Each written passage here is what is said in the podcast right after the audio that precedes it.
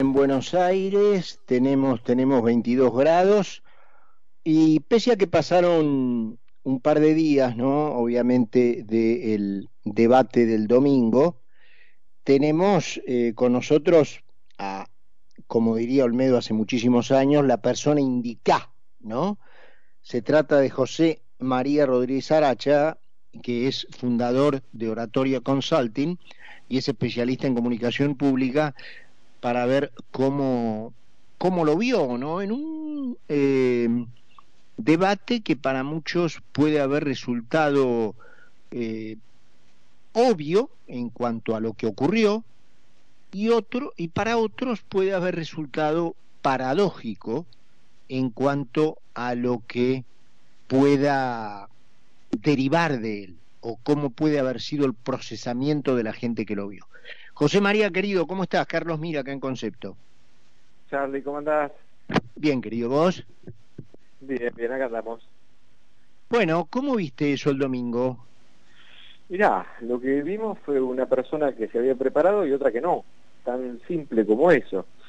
Nosotros solemos decir que oratoria es el reino de la previa, el contrario sensu a lo que la gente cree que es el, reino del durante. La gente piensa que oratoria lo importante es desde que hablas hasta que te callas, y lo más importante de oratoria es lo que haces en la previa. Si entrenaste, si te preparaste, si preparaste las preguntas, si preparaste contrapreguntas, si preparaste contrapregunta de la contrapregunta, eh, si armaste todo, si hiciste todos los deberes. Claramente eso Milei no lo hizo. No hizo nada. O sea, fue eh, como Tarzán, así y a los gritos. Eh, básicamente nosotros tenemos un concepto que es el único concepto que no podemos instalar porque se ve que da mucho trabajo. Los demás conceptos, el de no hay que mentir porque se nota, lo instalamos, el del lenguaje no verbal es más importante que las palabras, lo instalamos. Ahora, el diseño de escalera no lo podemos instalar nunca. El diseño de escalera es un concepto francés que es la persona que va a la, a la entrevista con el jefe, va al debate, y después de que lo echaron, va bajando la escalera y dice, yo le tendría que haber contestado, claro, en la escalera somos todos genios. El tema es hacerlo en el durante, o sea, en el momento indicado, no solamente la persona indicada, sino en el momento indicado tener la respuesta. Pero para eso lo tenés que armar, en la previa. O sea, en la previa es donde se entrena, si Massa viene y te pregunta, vos mataste a tu mamá, tenés que saltar y contestar, mira, Sergio, entiendo que estés desesperado por ganar la elección, pero más importante que el tema de mi madre es el 150% de inflación, es el dólar a mil pesos, es la falta de importaciones, es la falta de desarrollo, es la pobreza en niveles del 42-45%. O eso lo tenés que llevar armado a tu casa, no te puede sorprender la pregunta. Mm. Eso está dentro del terreno de lo que yo planteaba recién en, cuando te introducía, José María, de lo, llamémosle así, obvio, ¿no? Es decir, porque eso fue claramente visto en lo que ocurrió el domingo.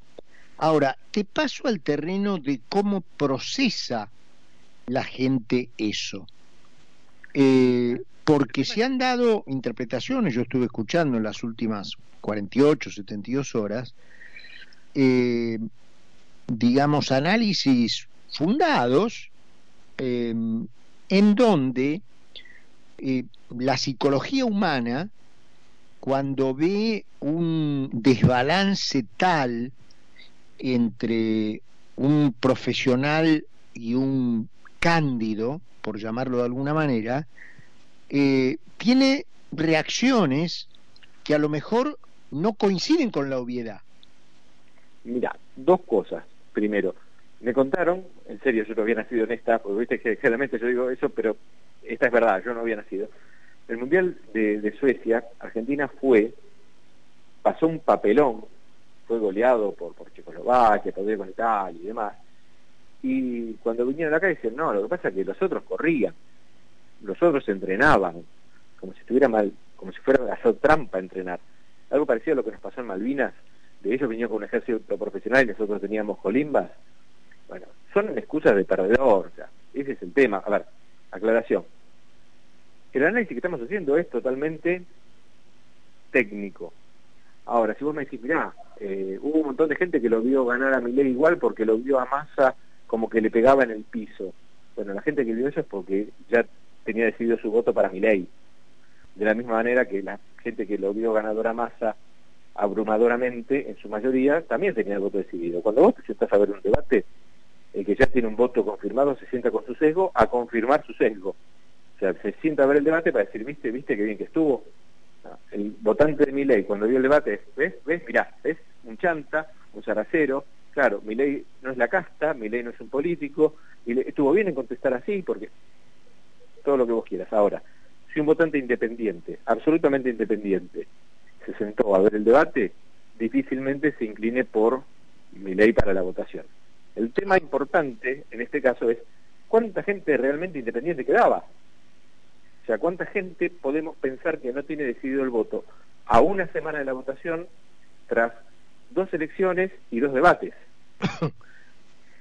Sí, bueno, eh, allí eh, parecería, de acuerdo a las tantas cosas que uno ha escuchado, no sé, como bien decís vos, en un proceso ya largo, incluso no sé si para el futuro no habría que estudiar esto de, que este estos procesos presidenciales argentinos sean, sean tan largos porque el país se desangra, pero bueno, eso es harina de otro costal. Eh, haya gente, como vos decís, frente a un proceso que ya dio, que ya vio tantos capítulos eh, con indecisiones. Pero vos habrás escuchado, igual que yo, que en muchos casos eh, el voto se decide poco menos que camino al colegio. Sí, pero no en este tipo de elecciones, o sea, no en elecciones donde eh, se viene jugando la elección desde hace tanto tiempo, de, con un presidente de facto, recordemos que tenemos un presidente de facto hace un año y pico, que más es presidente de facto de, la nación, entonces ya no hay tanta indecisión, ya el tema de la interna de Cambiemos adelantó mucho la elección general, porque en algún punto la interna de Cambiemos hizo el efecto de que todo el mundo participara de esa elección, aunque no participara, y transformó la paso que generalmente en las elecciones anteriores había sido un trámite porque iban todos con lista única en una elección que realmente podía determinar este, significativos valores con lo cual bien venimos en campaña hace como un año largo ya. Claro claro claro. Bueno eso es lo, lo que te apuntaba recién no este ahora José María. Muy poco independiente. Cómo yo, creo que queda muy poco voto indeciso yo creo que los que le contestan a, la encuestadora eh, no tengo decidido el voto porque no quieren contestar y no quieren involucrarse, pero dudo mucho que haya un porcentaje alto de indecisos después de un año de, tanta campaña. Mm. Eh, te, te, pregunto como, como especialista en este arte de, la, de la palabra, ¿no? ¿Hasta dónde, digamos, si bien hay obviamente ejemplos mundiales, algunos tétricos, ¿no? Pero ¿hasta dónde el manejo de la palabra con el agregado de el poder del Estado, los mecanismos del Estado, la maquinaria del Estado, puede transmitir a la mente de las personas una realidad que no es la realidad, es dar por cierto lo que no es cierto y negar lo que está pasando poco menos que adelante de tus ojos. Todo eso con la palabra nada más. Mira, el tema es el siguiente. Vos con la palabra podés influir muchísimo, podés cambiar absolutamente la perspectiva de las cosas. Tampoco hacemos milagros, pero sí se puede, de hecho, la, la elección de Massa ya es un milagro en sí mismo, el 35. Claro, exactamente. Exactamente. Vos, vos sabés que yo, eh, mientras veía el debate, eh, decía, si yo fuera mi ley, diría que el hecho mismo de que Massa esté aquí hoy, esta noche, es en sí mismo bizarro. Sí, sí, sí, es, es, es, increíble ya per se. El tema es, eh, lo que la gente más, más inquieta está con el tema del debate, es si el debate pudo haber cambiado lo que parecía un resultado, eh, no debe ser que cantado, pero eh, sí de cierta lógica en el cual mi ley se iba a terminar imponiendo. Yo creo que no, yo creo que pudo haber afectado, que pudo haber perdido un par de puntos, pero dudo mucho que Massa tenga donde pescar los 15 puntos que le faltan para ganar, porque faltan 15 puntos a Massa. Y yo tengo la impresión de que ese 36 está mucho más cerca del techo que va a tener masa que de ser el piso de lo que va a tener masa. Me puedo equivocar, soy un ser humano, pero veo muy difícil que, con el debate haya eh, arrancado votos de Patricia Bullrich, que haya arrancado votos del esqueletismo cordobés, que es absolutamente anticá. Lo dudo mucho. A ver, he seducido más a un votante de Bregman que por ahí pensaba votar en blanco o no votar y dijo, bueno, por lo menos le pegó a mi ley, que es de derecha, ergo el enemigo del enemigo es mi amigo, y se lleva casi el 100% de los votos de Bregman. Mm. Ponele. Pero no le veo que el debate le alcance para sacarle votos de Patricia Bullrich. Y los votos que uno a veces duda, dice, bueno, pero los votos de la reta, los votos de la reta ya votaron por masa, evidentemente. Mm. Eh, te hago una última, José María. ¿Y hasta dónde, digamos, de vuelta el, el uso de la palabra o valiéndote solo de la palabra, te puede, digamos, transfundir un miedo a algo que va a venir cuando el miedo ya lo tenés hoy. Te pongo un ejemplo. Eh, hoy se dio a conocer cuánto aumentó eh, la canasta familiar de los pobres, no la canasta familiar general, la canasta familiar de la pobreza, 147%. Ahora, esta gente ha tenido la suficiente habilidad para que si no todos, muchos crean que eso no da miedo, que te aumente 147% la canasta familiar de los pobres, pero mi ley sí da miedo. Yo te diría que en realidad no lo han logrado en algún punto. yo te diría que pasa lo siguiente. El que es militante kirchnerista le importa nada y ese 25% de piso que tiene eh, lo, mantiene y no importa si viene eh, Demóstenes este, con eh, Belcebú y Satanás y no tenés que votar, lo votás porque dijo la jefe y lo votamos. A ese no le importa nada. Que son los que militan, los que saben, los que gritan. Y después tenés el tema de, la militancia, entre comillas, rentada, vía planes sociales, vía subsidios, vía etcétera, etcétera, etcétera. Yo no tengo confirmado el dato, no lo tengo confirmado, por ahí vos lo podés confirmar.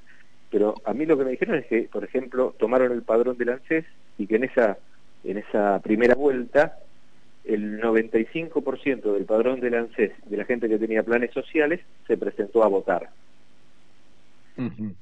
si, eso se puede confirmar, te está dando que ese es el, el, techo de, masa, porque más allá del 95% no lo puedes sería votar. El 95% quiere decir que el tipo que estaba en casa enfermo, reventado, se levantó, fue y votó.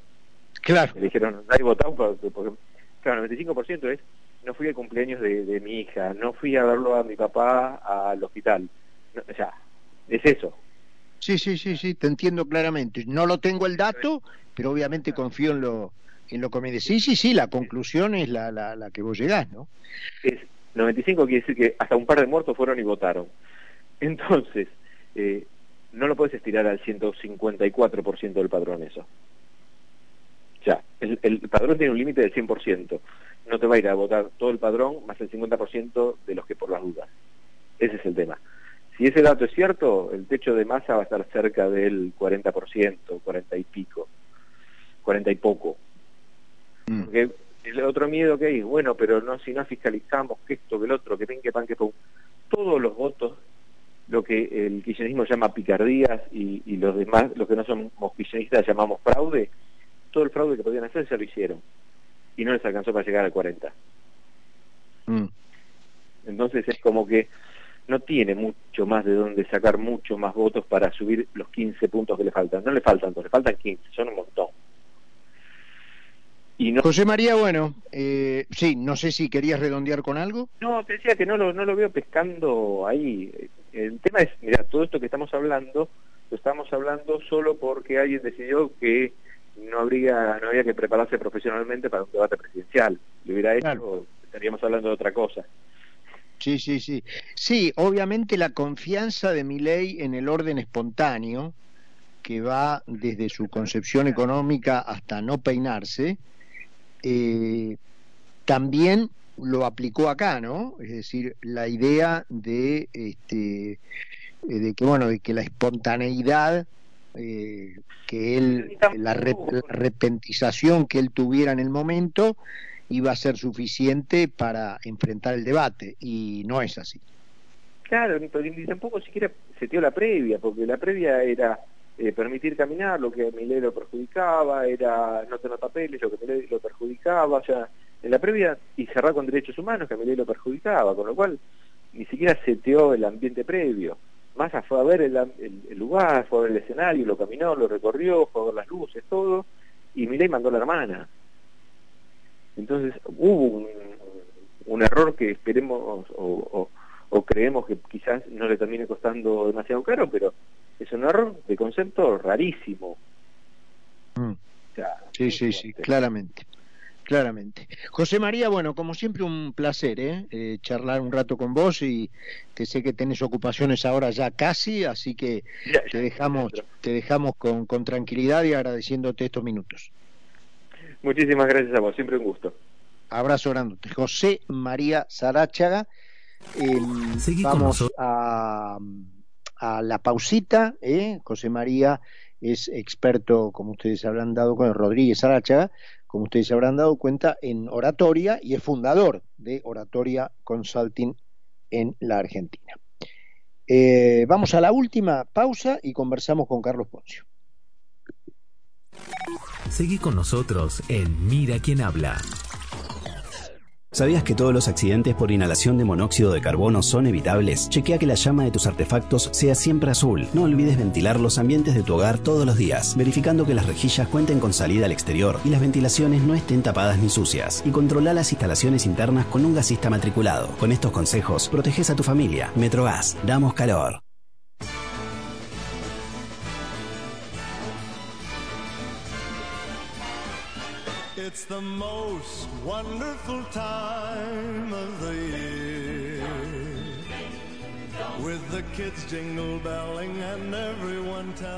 Mira vos, ya casi, no sé si me parece a mí, pero es como si fuera una música navideña, ¿no? Increíble que estemos ahí. Se hizo largo por el tema eleccionario, pero cuando pensás que ya es Navidad, no lo podés creer. Presentamos a Carlos Poncio. Generac, generadores automáticos a gas. Cero problemas ante los cortes de energía. Encuentre su solución en todo el país en www.navalmotor.com. Charlie, querido. Carlos, ¿cómo andamos? ¿Todo bien? Todo bien, todo bien. Bueno, te cuento, a ver, te pido una opinión, porque